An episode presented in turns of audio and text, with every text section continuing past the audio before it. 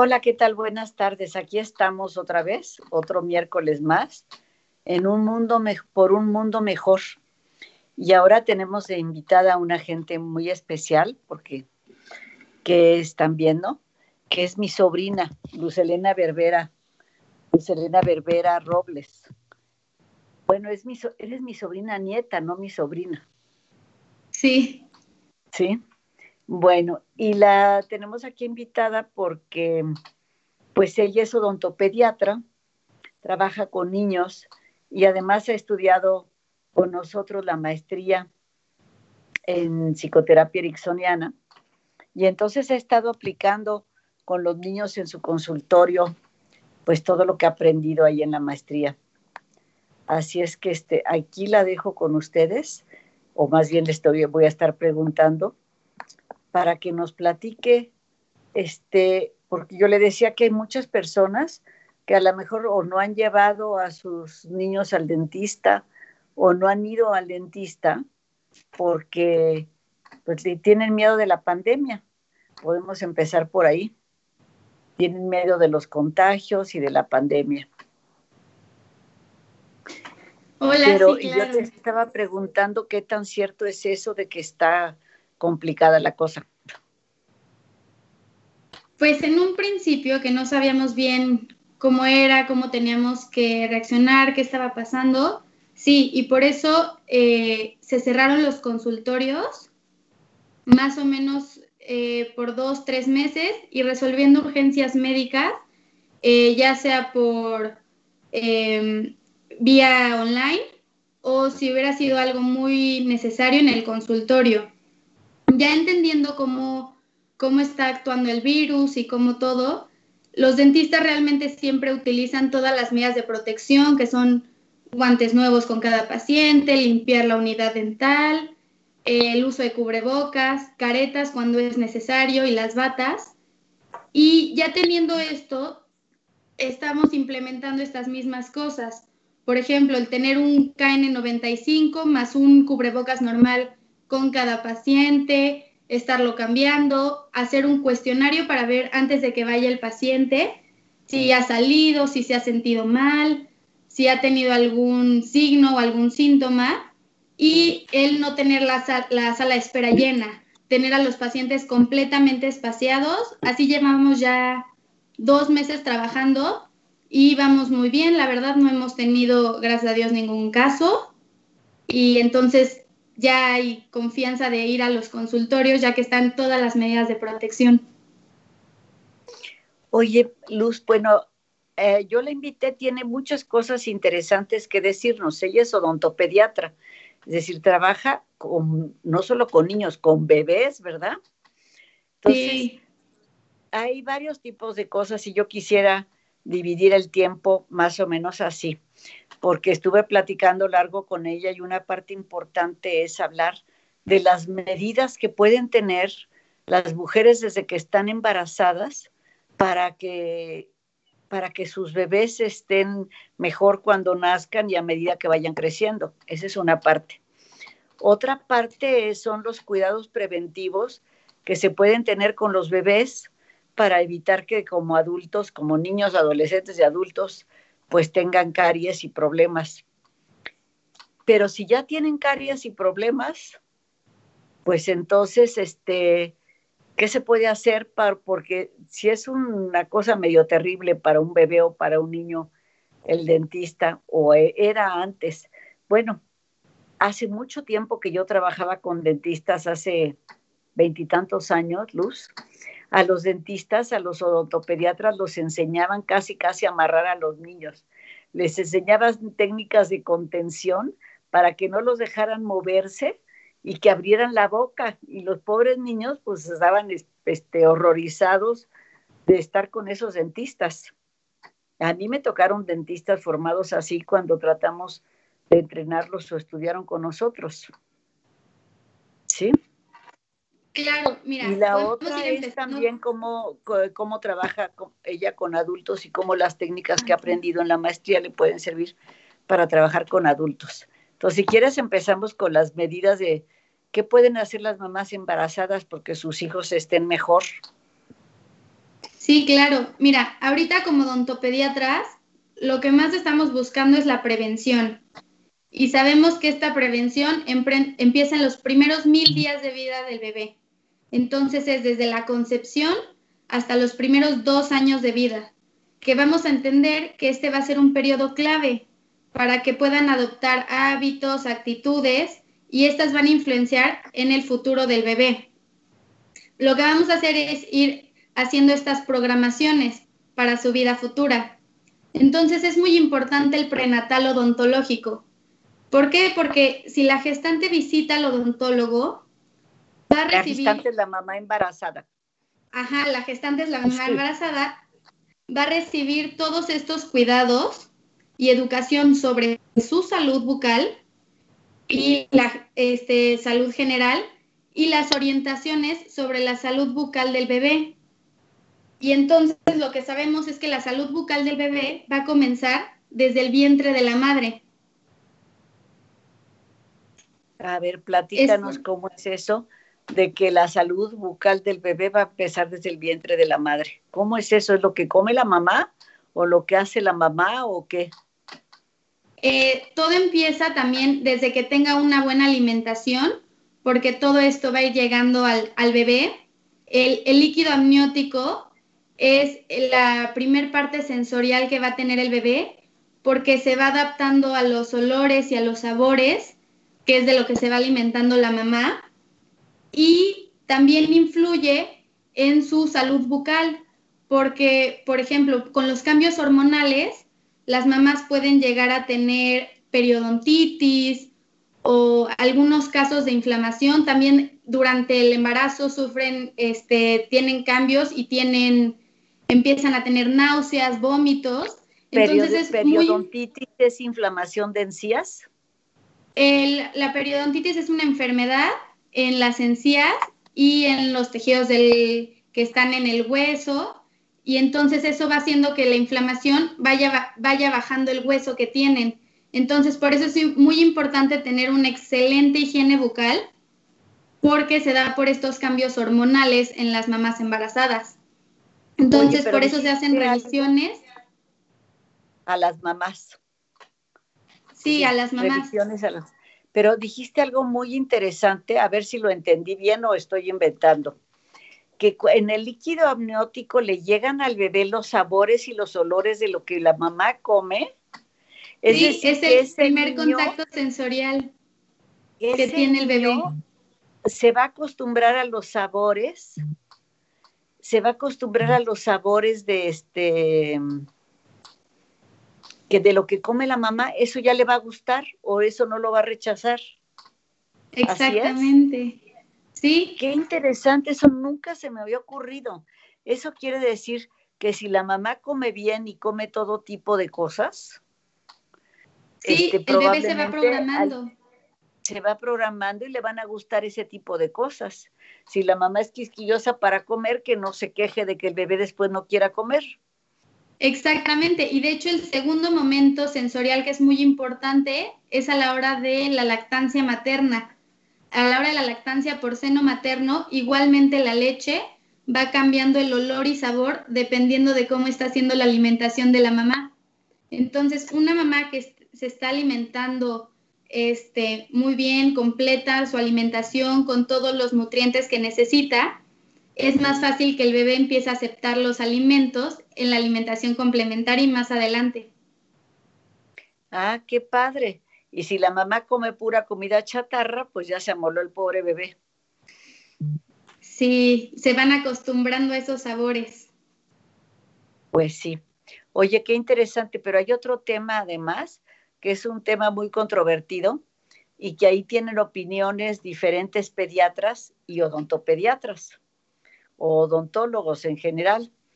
Y es que los pediatras con la mano en la cintura recetan a las mamás que les den chupones a los niños todo el santo día para calmarlos, que porque es bueno en todos los sentidos para calmar su ansiedad, para su desarrollo neural y para no sé cuántas cosas. Y después los llegan con el odontólogo, el odontopediatra y el pediatra. Además a las mamás les cae re bien que darle el chupón al bebé y que se calme, ¿verdad? Este, pero después llegan con el odontopediatra y les dice, pero ¿cómo? Si es los chupones o chuparse el dedo o todo esto, pues les está arruinando los dientes o el paladar, no sé qué les arruina.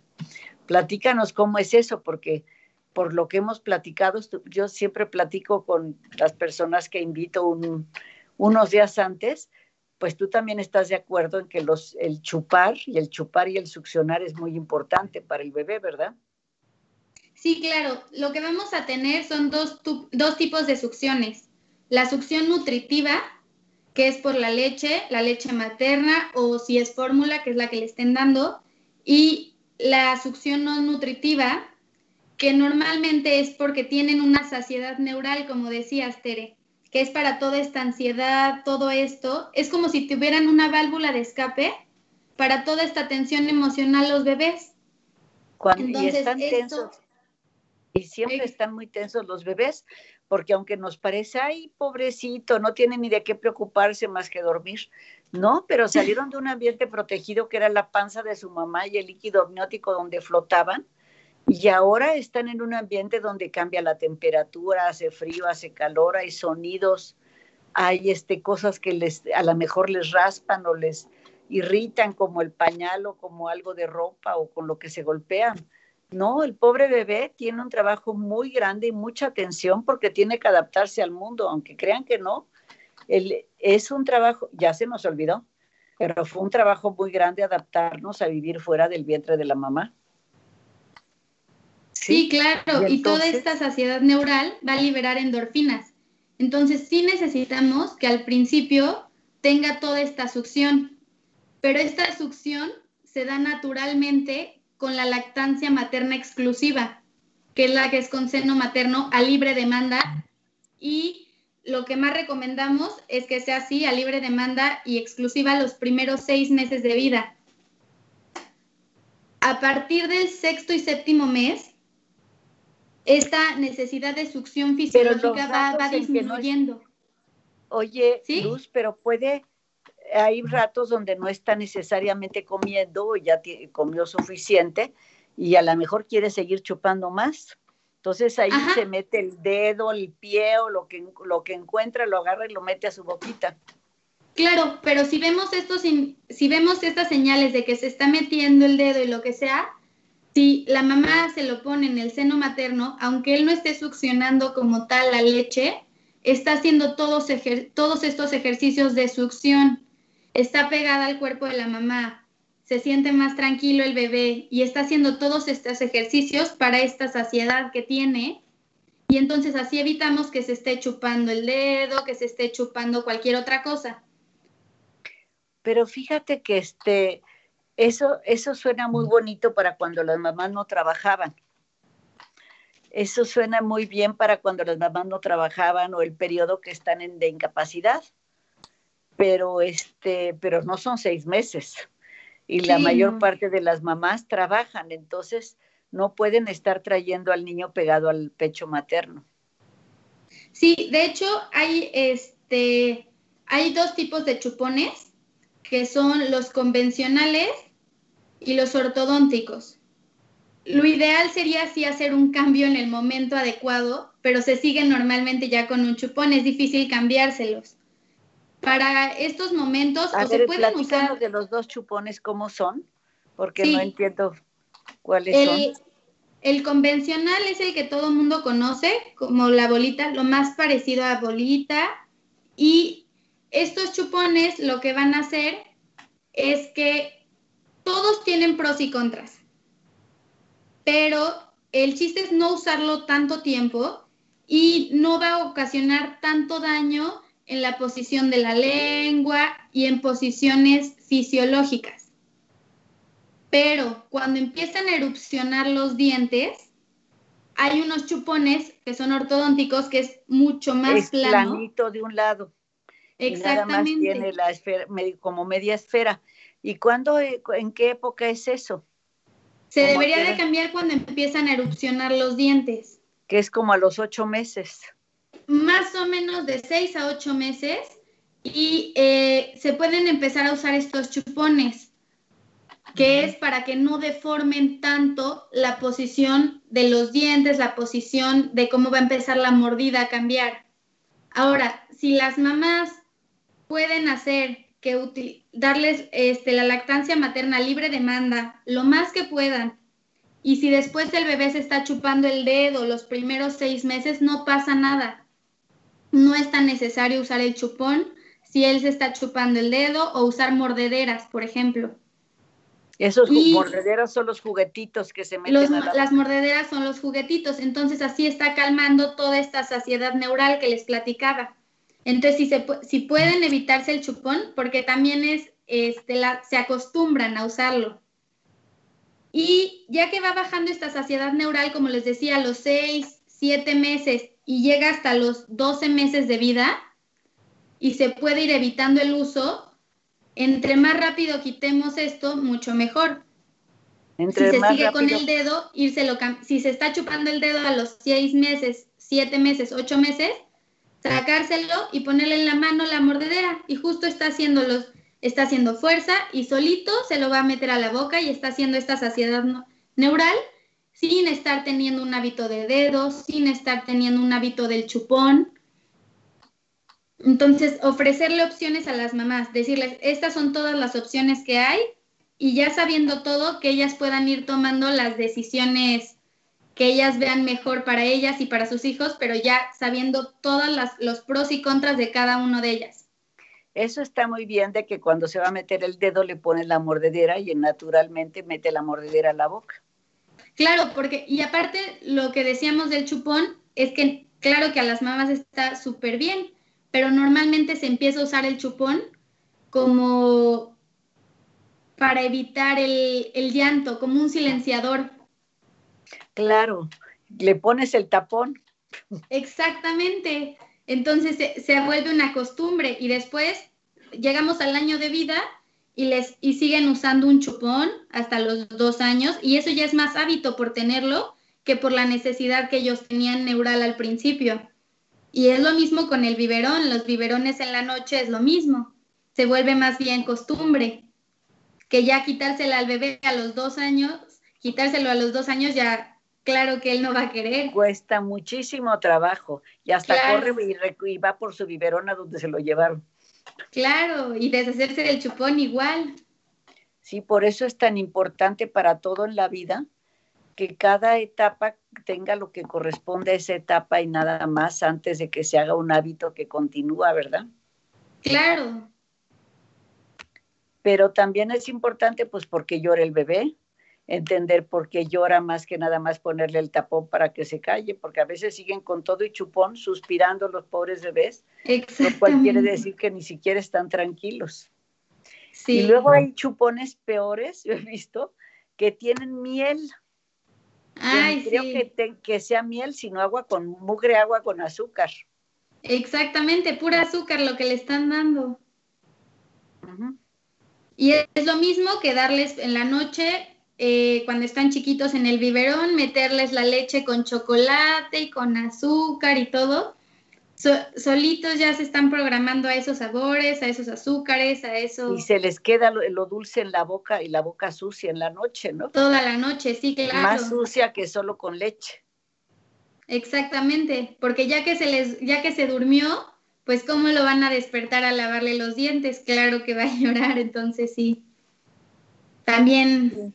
Pero eso lo hacen las mamás, yo las entiendo, Luz, lo hacen las mamás porque por querer hacer algo muy especial. Les parece que es, nosotros aprendimos, bueno, yo no, pero se aprendió, que lo sabroso era, era más sabrosa la leche con chocolate que la leche sola. O a lo mejor hay muchas mamás a las que ni siquiera les gusta la leche. Entonces, se, se aprendió que lo bueno es lo dulce y el azúcar. Para darles el sabor. Pero todo eso está cambiando, ¿no? porque cada vez hay más información sobre lo que es la buena nutrición. Yo creo que ahorita la mayor parte de las personas que han estudiado un poquito o que están en contacto con el mundo un poquito ya saben lo malo que es la azúcar refinada, ¿no? Exacto. Y las cuestiones, y cada vez está más de moda incluso alimentarse bien y con cosas saludables. Sí, exactamente. O por ejemplo, como lo que habíamos platicado, eh, que la caries es una enfermedad y que va a causar lesiones, una o varias, en la cavidad bucal, ¿no? Y que esta se da por, en la boca y esta se da por azúcar, por el azúcar. El azúcar no nos estamos refiriendo a que sea nada más un dulce, nos estamos refiriendo a los jugos de frutas naturales. Esos son pésimos, es pura azúcar. Exactamente, entonces a veces las mamás están pensando que le están dando una alimentación muy completa, dándoles un jugo de frutas y es justamente una, una cantidad de azúcar para el bebé que a lo mejor en un principio es mucha. Y si no se les está, se está haciendo este hábito de lavarles los dientes, lavarles todo, entonces también eso ya empieza a traer consecuencias. Y si de por sí a veces como adulto da cosa ir al consultorio, al dentista, porque yo me acuerdo de generaciones he escuchado malas historias y malas experiencias y hasta que ya estoy yo como doctor y yo veo las cosas, ya, ya cambia el panorama un poco. Y eso es lo que intento con los niños, irles cambiando este panorama para que no, no sea algo que se va pasando este miedo de generación en generación sino cambiarles la perspectiva desde los papás y cuando ven la, cómo salen los niños del consultorio contentos y felices, entonces a los mismos papás les va cambiando esta, esta idea. Fíjate que este, sí, la idea era que el dentista, bueno, eso viene seguramente de las épocas en que los dientes se arrancaban con pinzas. No, no es mentira, ¿eh? Fíjate que conmigo llegó una persona que su papá le arrancaba los dientes, su abuelo le arrancaba los dientes con corta uñas. No. Es una persona que vino conmigo hace un mes o hace dos meses. Híjole. Es decir, pero también eh, todo, hasta los chistes, ¿no? De amarras y te das, cierras la puerta. Sí, con la puerta, de cerrar la puerta para que salga el diente sí, hay muchas cosas en la historia que tienen que ver, este, muchas cosas en la historia que tienen que ver, este, con que lo que tenga que ver con los dientes es doloroso.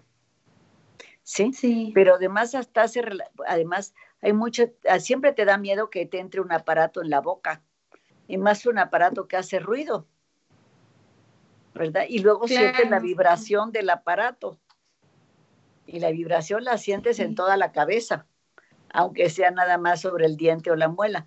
Eh, es que algo se meta, metan a tu cuerpo. Entonces, este, eso asusta y ha asustado siempre. Sí, Hay bastantes adultos que tienen miedo al dentista y fobia al dentista, ¿eh? como adultos. Pero también lo que yo me he dado cuenta en las familias que yo veo, que los miedos que tenga la mamá o el papá, los hijos fácilmente los tienen, sea el dentista, sea las ratas, sea los juegos mecánicos o a lo que sea. Este, estás teniendo muchos saludos, ¿sabes quién está haciendo comentarios este, continuos? Yo creo que ha de ser amiga tuya. Se llama Amanda Sarabia. Ah, hola, gracias.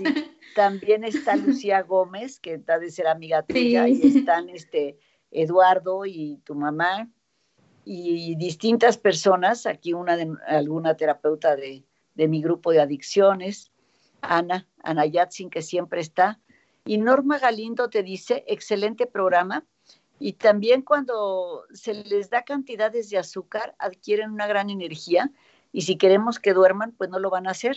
La típica leche con chocolate, ¿cómo, cómo se va a dormir después de la típica leche con chocolate, no? No se duermen porque eso los despierta. Tienes toda la razón, Norma. Sí, claro, se tarda en digerirla más también. Sí. Entonces, este, estábamos hablando de los miedos al dentista, ¿verdad? Sí. Y bueno, ya de por sí los niños chiquitos en principio tienen miedo de quien esté, de, quedarse, y apenas están yendo al kinder, de quedarse con alguien que sea diferente a los papás, ¿verdad? Claro. Y a la dentista la ven vestida de otra manera y con cubrebocas, ¿verdad? Sí, exactamente. ¿Cómo, ¿cómo te ven los niños? Eh, normalmente sin cubrebocas, con mi uniforme y ya que los paso al sillón, ya ahí es cuando me empiezo a disfrazar, que es como les digo a los niños, ¿no? Eh, ahorita por la situación de la pandemia sí era complicado porque pues llegaban de primera instancia por una urgencia, que ya traían dolor, ya se habían sentido mal, no habían dormido, y te ven desde, desde el principio ya todo tapado, no ven tu cara. Entonces, eso sí fue todo un reto para hacer un vínculo si ni siquiera están viendo tu cara. Pero lo que normalmente es que al principio me presento, los llevo, que ellos solitos sean los que se sienten en el sillón dental y empezamos a platicar y ya ahí platicando es cuando yo me voy poniendo cosas. Entonces ellos todo el tiempo me están viendo y están viendo mis gestos en un principio y, y así empezamos las consultas, haciendo todo un vínculo y sabiendo que, aprendiendo qué les gusta para que yo cuando les pueda empezar a platicar cosas y qué vamos a hacer y todo, yo utilice sus palabras, utilice cosas que a ellos les gustan y que de hecho esto es algo que en la maestría lo hemos visto, ¿no? Empezar a hablarles como ellos hablan y todo y como decimos, hacer una terapia cortada a la medida, entonces es una terapia y una consulta a la medida de cada uno. Este, y les estás dando terapia por lo que aprendiste este, la maestría, le estás dando terapia, a lo mejor ese es un niño que llega llorando, pero además con muchísimos más miedos, no solo el del dentista, ¿verdad? Claro, Sí, hay más oh. cosas de fondo. Sí. Oye, y tú me decías que les platicas del, bueno, tú les preguntas a los papás primero qué es lo que les gusta a los niños o cómo sabes, o es por los, los primeros momentos cuando los recibes lo que te dicen. No, al principio lo que platicamos con los papás es si el niño ya ha ido a, a una consulta odontológica por primera vez o no, las experiencias previas que haya tenido o de los hermanos, eh, para entender más o menos qué es lo que ha vivido el niño en el consultorio dental. Eh, una vez que pasamos esto y vamos a pasar al niño a revisarlo al consultorio, yo en todo momento me empiezo a dirigir al niño y el papá ahí está acompañándolo y sentado y viendo y aprobando todo, pero con quien estoy platicando es con el niño que me platiquen qué año va, cuántos años tiene, cuáles son sus películas favoritas. Y de repente hay, hay muchos niños que empiezan a contestar nada más lo que les voy preguntando, o hay muchos que llegan a platicarme otras cosas. Y ya ni están haciendo caso a mis preguntas, pero me están platicando qué hicieron ayer, o que, que, su perro el otro día se subió a su cuarto y agarró unos juguetes, y entonces ellos me empiezan a platicar y yo de ahí voy buscando cómo irme acercando más con lo que ellos me están este, platicando. Yo me acuerdo cuando estabas en primer semestre de la maestría, estabas esperando, esperando, esperando la clase de psicoterapia con niños, que es la última clase o casi la, ahora creo que quedó la penúltima en este nuevo programa online. Este, te quedó la penúltima clase y tú querías ya la clase. ¿Y si te sirvió lo que viste ahí de psicoterapia? ¿Te sirvió para el consultorio, Luz? Sí, completamente. De hecho, creo que es algo que durante la clase que yo estaba nerviosa, me salió natural ya al estar con los niños, eh, porque hacemos prácticas en la maestría, hacemos prácticas con algunos consultantes y ya cuando llegaron niños, solito empezó a fluir todo y adiós a todas mis preocupaciones y a todos mis nervios. Eh, y me di cuenta que sí, de todo eso ya lo empezaba a, a practicar inconscientemente en el consultorio y así como lo hice también en la maestría. Por ejemplo, eh, lo que hacemos es trabajar mucho con la imaginación de los niños y es como en la consulta, ¿no? Cuando ya llega un niño que que presenta caries y tiene varias lesiones de caries y que debemos de hacer varios tratamientos utilizando anestesia, utilizando tratamientos en el nervio del diente, que son los tratamientos pulpares, o, un niño de dos años que necesita coronas, ¿no? Porque los dientes ya están muy...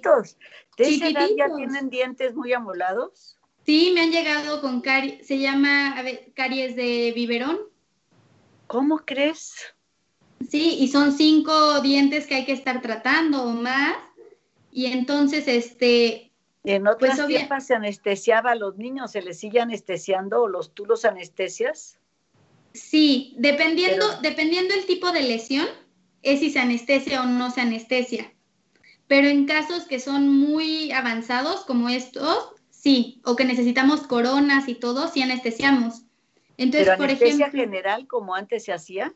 Ah, no, no, no, no. Eh, una anestesia local, una inyección. ¿Y cómo te acepta un niño tan chiquito una, inyección, una inyección en la boca? Lo primero es que no la vea nunca, nunca vea la, la, aguja, la jeringa.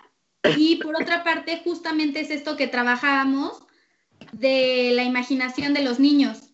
Que, por ejemplo, yo a la hora de sentar al niño, le estoy diciendo, mientras el sillón se mueve, porque a muchos les da cosa que se empiece a mover el sillón, ¿no? Entonces que estamos, vamos a viajar al espacio. Y entonces vamos a ver ahí unos marcianos. O a los que vamos a anestesiar, eh, de repente les digo que voy a inflar un globo y que me empiecen a platicar de qué color quieren el globo.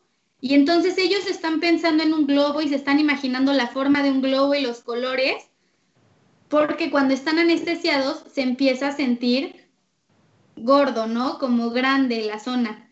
Y entonces al final de la consulta ellos se van con su globo y nunca se enteraron que hubo anestesia. O les voy a decir que hay unos bichitos que están haciendo travesuras en esos dientes, entonces lo que yo necesito es que ellos me ayuden a atraparlos. Entonces les presto un espejo grande como los que yo tengo, pero lo tengo grandote de color.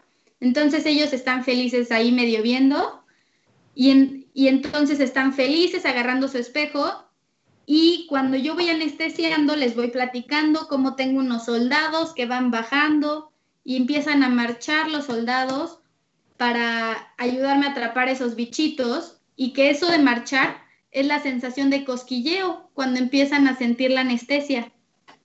Y entonces Está buenísimo. Sí, no, y la verdad son felices y de repente le digo, ay, están marchando más fuerte y más todo y les estoy platicando y platicando y hay niños que perfecto se están dejando, nunca se enteraron de, de que se fueron anestesiados y todo esto es con ayuda y plática de los papás, para que los papás en la casa no les vayan a avisar desde antes que los van a anestesiar, que les los van a picar o que simplemente que me dejen eso a mí en el consultorio y ellos nada más después que les platiquen qué tal estuvo la consulta y los niños salen platicándoles cómo vieron soldados y que quieren su uniforme de soldado y que y están jugando en eso, felices. Pues a estas alturas yo creo que bastantes personas que nos están viendo quieren venir contigo, Luz. Nos ven personas de muchos lados, pero tú estás en la Ciudad de México, ¿verdad? Sí. Ahorita, Esteban, le vamos a pedir que ponga tus datos. Estás por las lomas, creo, ¿verdad? Sí, por la Granja de las Américas, por conscripto, por la gasolinería de conscripto. Ajá. Sí, ahorita Esteban, por poner tus datos. Sí. Sí, muchas gracias. Pero pero a lo mejor puede haber dentistas que dice Amanda que ojalá lo hubieran llevado contigo. a sus hijos pues los puede llevar conmigo y puede ir también ella. y de paso imaginarse los soldaditos y todo, ¿verdad? Claro. Sí, entonces este ya te puso el WhatsApp, pero también pon la dirección, ahí, Esteban, y te pueden mandar un mensaje de WhatsApp, ¿verdad? Sí, claro. Y a lo mejor hay dentistas que nos están escuchando y que quieren también hacerte alguna pregunta o mandarte algún mensajito, vamos a ver. ¿Sí? Sí. Entonces, este, pero estamos hablando de los niños muy chiquitos, ¿verdad? Sí. Que llegan y que esos niños, pues el que llega y te va contando solo de que ya su perro se subió al, a su cuarto y agarró sus juguetes y todo eso, ese niño debe ser un niño con bastante seguridad. Sí. Y los otros niños que llegan con muchos miedos, a lo mejor no solamente tienen el miedo al dentista, sino el miedo a estar solos o a separarse de su mamá o a quién sabe cuántas cosas, ¿verdad? Exactamente, sí. están preguntando a qué edad hay que empezar a llevarlos. Desde que la mamá está embarazada puede ir a las primeras consultas o desde que el bebé nació, porque hay que revisar que el frenillo no vaya a estar corto, este, para que pueda tener una buena lactancia materna, desde que están chiquititos o las mamás embarazadas. Pero una revisión como cada seis meses, si no tienen caries ni nada, o como cada cuándo.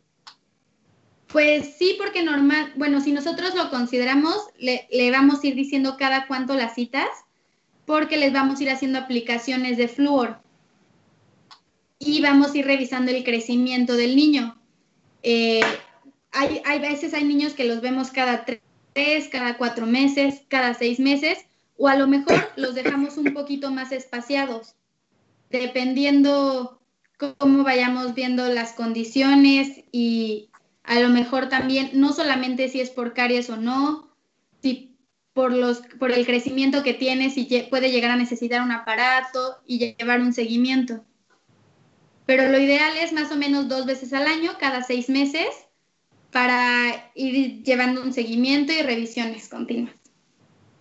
Bueno, aunque no tengan caries. Aunque no tengan caries.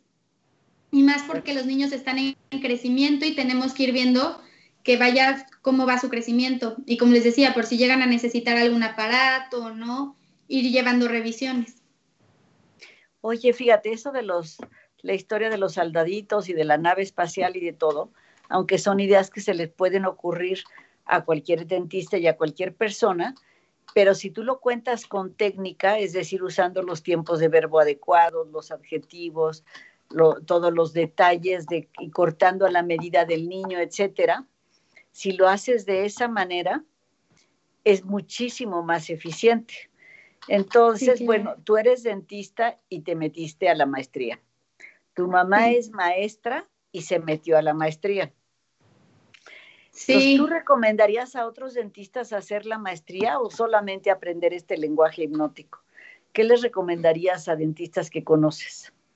Yo sí les recomendaría hacer esta maestría porque no solo me ha eh, ayudado en mi consulta privada, sino también me ha ayudado como un crecimiento personal, porque hacemos prácticas en las, en las clases con los demás compañeros y son, practicamos entre nosotros. Entonces, todas estas técnicas, todas estas terapias me han ido sirviendo a mí para un crecimiento personal y que aparte una vez que vas dominando todo esto, va fluyendo solito en tu consulta privada. y de hecho no solo lo recomendaría a dentistas, en, mi salón, eh, como decías, mi mamá es maestra de niños de kinder y habían de muchas carreras y que realmente todos nos iban platicando cosas y de cómo lo iban aplicando en su vida profesional y la verdad es que las clases iban enriqueciendo mucho y todos íbamos creciendo y aprendiendo. Entonces sí, totalmente lo recomendaría. De hecho, yo estoy por pasar al tercer semestre y estoy feliz de la vida. La verdad me encanta. Sí. Oye, y eso está muy bien, pero bueno, no todo mundo tiene para dedicarse a estudiar una maestría que son cuatro semestres, sino al, por eso como no todo mundo puede meterse a la maestría, nosotros hicimos, fíjate que nosotros sacamos prácticamente el módulo 2, lo que correspondería al segundo mes de lo que tú estudiaste de maestría, que es la introducción al trabajo ericksoniano y el uso del lenguaje hipnótico, y con eso armamos un curso para que lo tome cualquier persona. Entonces, este, quienes no puedan tomar la maestría, pues ya está allí el curso de uso del lenguaje, del uso del lenguaje hipnótico, que es, se lleva el equivalente a un mes, 20, 20 horas más o menos. Y, y, funciona muy bien la, vez, la verdad en Zoom, porque estamos teniendo una sesión inicial. A ti te tocó todavía, ¿verdad? Pero no te tocó con este esquema que estamos teniendo. Una sesión inicial, después hay actividades que hacen interactivas, y tareas y después hay otra sesión intermedia para prácticas, más actividades y luego una sesión final para ver dudas y todo. Entonces el uso del lenguaje hipnótico también es algo que los que no puedan tener, ojalá que pudieran inscribirse a la maestría. Iniciamos en enero y está todo online, pero si no, al menos el taller de uso hipnótico del lenguaje. Oye, Lucy, yo tenía otras cosas. Este, aquí está un vecino mío que siempre está aquí presente, Mario Alberto, gracias. Y este, Norma Galindo, no sé si es compañera tuya, porque dice que, como yo digo, siempre protegiendo los procesos. ¿No? Será decir alumna o exalumna. Yo creo que es alumna o exalumna. Entonces ya no se usa anestesia general para ah. los niños o otros dentistas sí la usan. Bueno, hoy en día en México y en, y en muchos países se utiliza la anestesia general o la sedación con óxido nitroso. Eh, para pacientes que tienen muchas lesiones cariosas, o sea que son tratamientos que serían muy largos, o algunos pacientes que tengan ciertas discapacidades. Este, no es peligroso, ¿no? Sí, la verdad es que sí, sí es un riesgo. Al final de cuentas, siempre entrar a un quirófano o estar con, el óxido nitroso, pues siempre se corre un riesgo.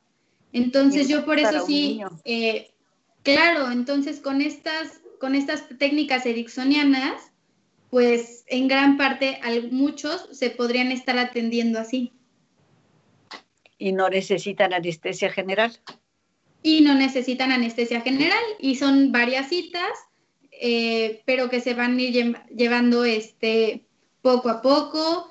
Y también es como cada, cada niño es diferente y cada uno va con un, este, a, eh, a su tiempo y a su ritmo, ¿no? Entonces también tenemos que ir viendo cómo van los niños y si en algún momento está teniendo muchos miedos, ir poco a poco y que lo vaya perdiendo y no en un día hacerle toda la boca. Claro, porque es mucho rato de estar con la boca abierta. Y sí, sí, como adulto uno se cansa. Aunque estés en trance. Entonces también los niños se cansan. Entonces, sí me ha tocado algunos que de, de dos años y anestesiados que hasta se quedan dormidos. Y ya nada más se despiertan cuando se van. Oye, Luz, ¿y todavía les enseñan en la carrera o en la especialidad les enseñan a dominar a los niños para que se queden, para que no se puedan mover o eso ya pasó a la historia? Sí, sí hay unos casos que se usa restricción física eh, como por protección al paciente, porque de repente hay niños que hacen movimientos voluntarios o involuntarios y como estamos trabajando con mucho instrumental, eh, con agujas, con la fresa, que, que sí las puede cortar. Entonces, por protección, hay casos donde sí se utiliza. Pero hay maneras y maneras de usarlo. Si ah, lo usas con lenguaje hipnótico, es tranquilo. Sí, por ejemplo, hay niños que les estamos platicando y los estamos tapando con una cobijita porque estaba haciendo mucho frío y entonces, y así, y están tapaditos, no se mueven y hasta se quedan dormidos. Pero todo depende de la manera de cómo se va a abordar. Y también el consentimiento de los papás, como decía, es muy importante los papás durante todo, desde antes, durante la consulta y todo el trabajo que hay después en casa, para que el niño lo acepte. A propósito de los papás, fíjate que este se ha hablado de que durante la pandemia ha aumentado la violencia contra las mujeres y contra los niños.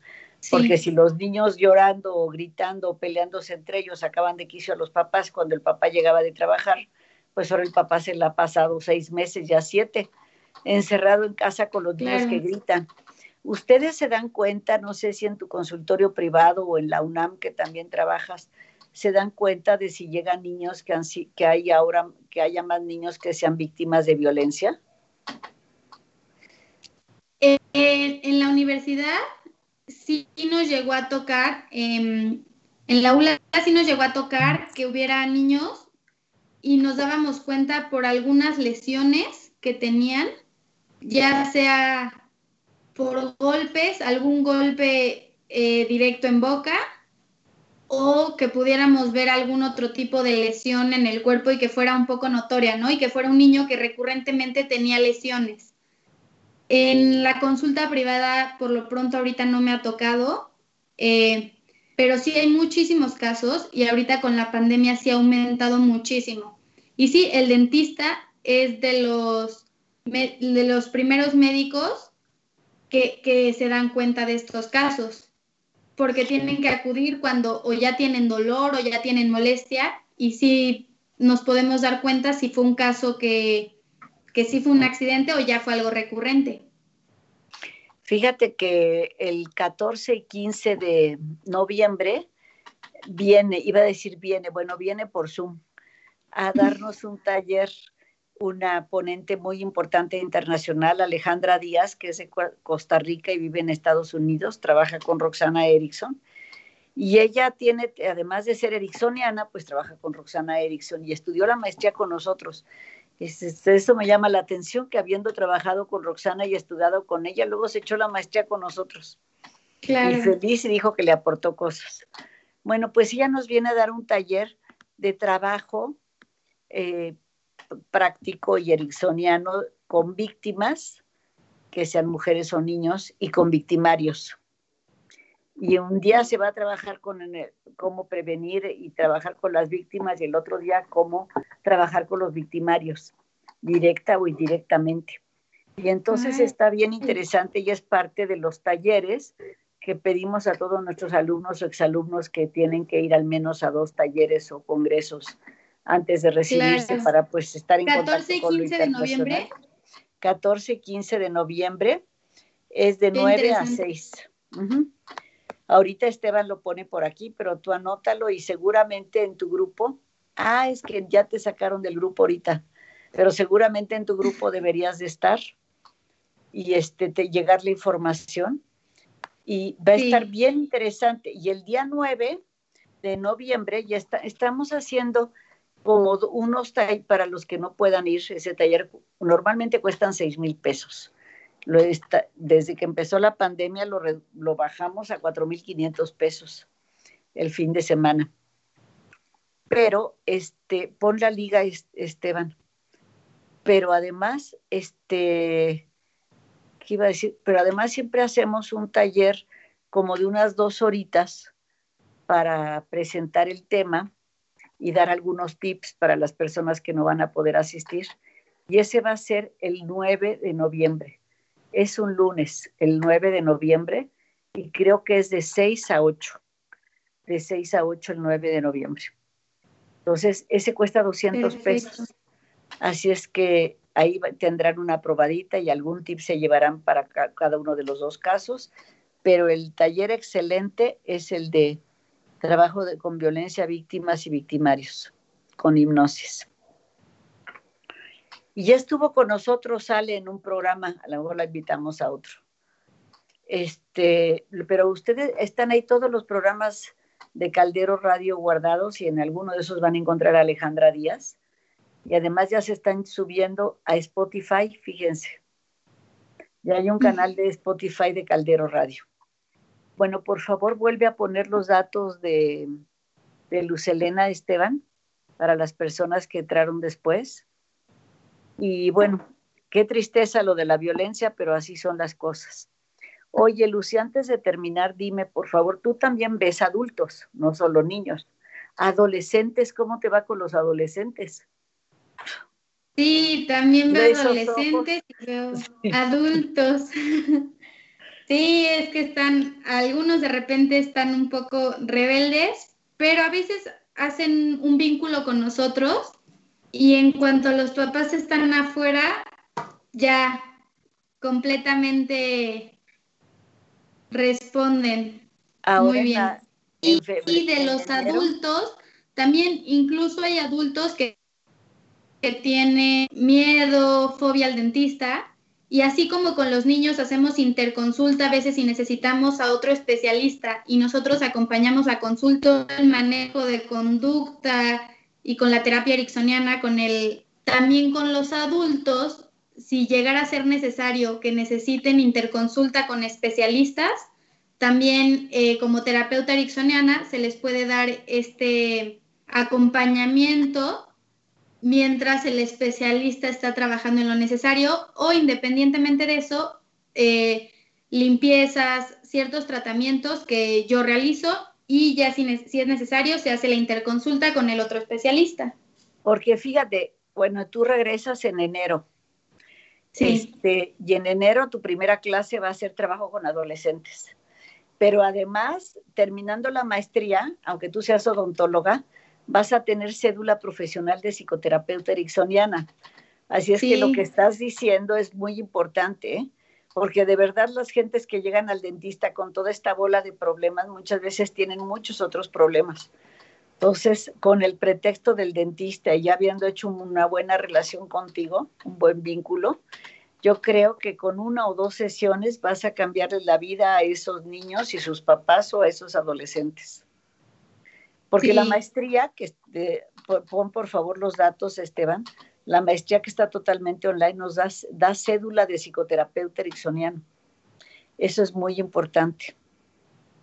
Sí, y a mí me tocó todo el cambio de presencial en línea por toda esta pandemia, pero que realmente está perfecta en línea también. Yo creo que hasta estamos dando más cosas en línea porque antes veíamos videos de terapia cuando no llegaban los pacientes, porque hay pacientes desde el primer semestre, desde terapia con niños. Y ahora ya pusimos otra materia más, otro tema en primer semestre que también va a haber pacientes.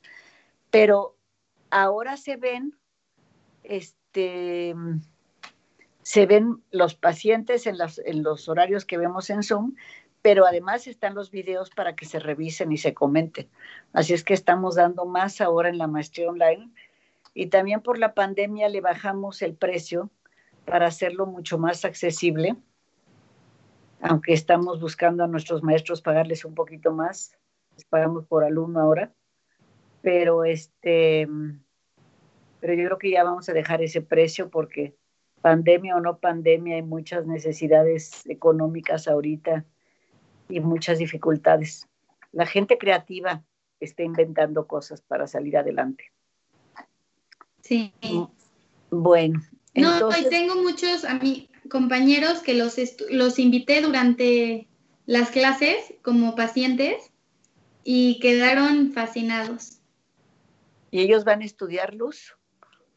Sí, sí, sí, sí. Pásanos sus datos para que les Sé que pidieron los datos. Luego nos pasan los nombres para que les llamemos. Sí, claro que sí, porque sí quedaron fascinados y más ahorita en la pandemia que había que hay mucho estrés, que el estar todo el tiempo encerrado en casa, este fue cuando los llamé y sí les gustó mucho y les sirvió mucho.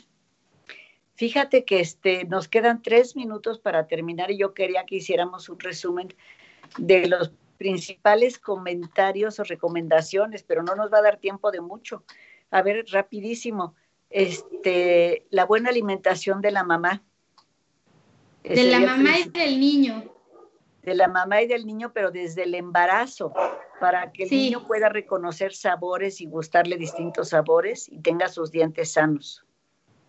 Sí, a ver, cosa, lo más importante. Yo sé que eh, dijiste muchísimas cosas la lactancia materna exclusiva, si se puede dar, eh, es de gran ayuda para los niños. Si se puede evitar el uso de chupón y de biberón, es lo ideal. Si no, ya les di de chuparse el dedo a, ponerle en el dedito, en la manita la mordedera. La mordedera, evitar los azúcares los primeros dos años de vida lo más que se pueda para evitar estas programaciones a futuro. Ya más adelante se pueden ir dando poco a poco. Y algo muy importante, si ahorita una mamá acaba de tener a su bebé y por X o Y se contagió de COVID-19 por la situación. Ay, importantísimo. Puede, puede dar lactancia materna eh, lavándose las manos, utilizando un cubrebocas y una careta y poniéndose al bebé en el pecho y utilizando todas las medidas de higiene y no hay problema con el bebé y puede seguir amamantándolo. Eso qué bueno que lo dijiste, porque es muy importante para el bebé desde el momento en que está pegado al pecho de la mamá y la mamá lo carga, y también para la mamá, para el bebé y para la mamá. Sí, para los, dos. Sí, y para la alimentación del bebé. Exactamente, y el crecimiento, todas las funciones que va a tener, todo, todo el crecimiento que va a tener para sus estructuras anatómicas, la fisiología, eh, va a tener una selección de microbiota intestinal y todas estas preferencias y hábitos alimentarios a lo largo de la vida. Y de cuestiones de higiene, dependiendo cuál sea su, su alimentación, la lactancia materna que lleven, si sea de fórmula o de leche materna, eso lo tienen que ir viendo con su odontopediatra. ¿Cómo sería la higiene en el bebé? Bueno, pues muy bien, pues yo solo me queda darte las gracias, Luz.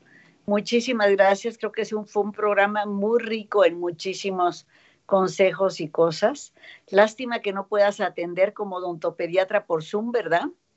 Pero, pero a lo mejor, pero a lo mejor sí podrías ¿saben qué? Por favorcito, sí podría seguramente ayudar a los niños de otras ciudades que tienen miedo al dentista a trabajar con ellos por Zoom para que después puedan ir al dentista y hablar con su dentista. No, y también doy consultas en línea a las mamás que tienen dudas respecto a cómo dar la lactancia materna o el tipo de higiene que deba de llevar el bebé y todo esto que es al principio, esas sí las doy por Qué bueno. Eso se puede dar en línea, pero también podrías hasta ayudar a un bebé que tenga miedo al dentista y que sea de otra ciudad, trabajando con él a través de Zoom. Pues muchísimas gracias, Luz. Tenemos que terminar aquí porque empieza el otro programa. Muchísimas gracias, Tere, por todo y por invitarme y darme este espacio. Aquí estás. Y te este, están mandando muchísimas felicidades, Lucía Gómez. Y dice que se nota que amas tu trabajo y que muchas gracias por la información. ¿Sí? Muchas gracias. Entonces, pues esperamos que nos pongan la música y ahí se acabó. Y nosotros nos vemos el próximo miércoles y no recuerdo ahorita cuál es el tema, así es que será sorpresa. Pero nos vemos el viernes en el Face Live, donde vamos a hablar de la percepción amplificada en los adultos y cómo utilizarla de distintas maneras. Gracias, Luz. Gracias.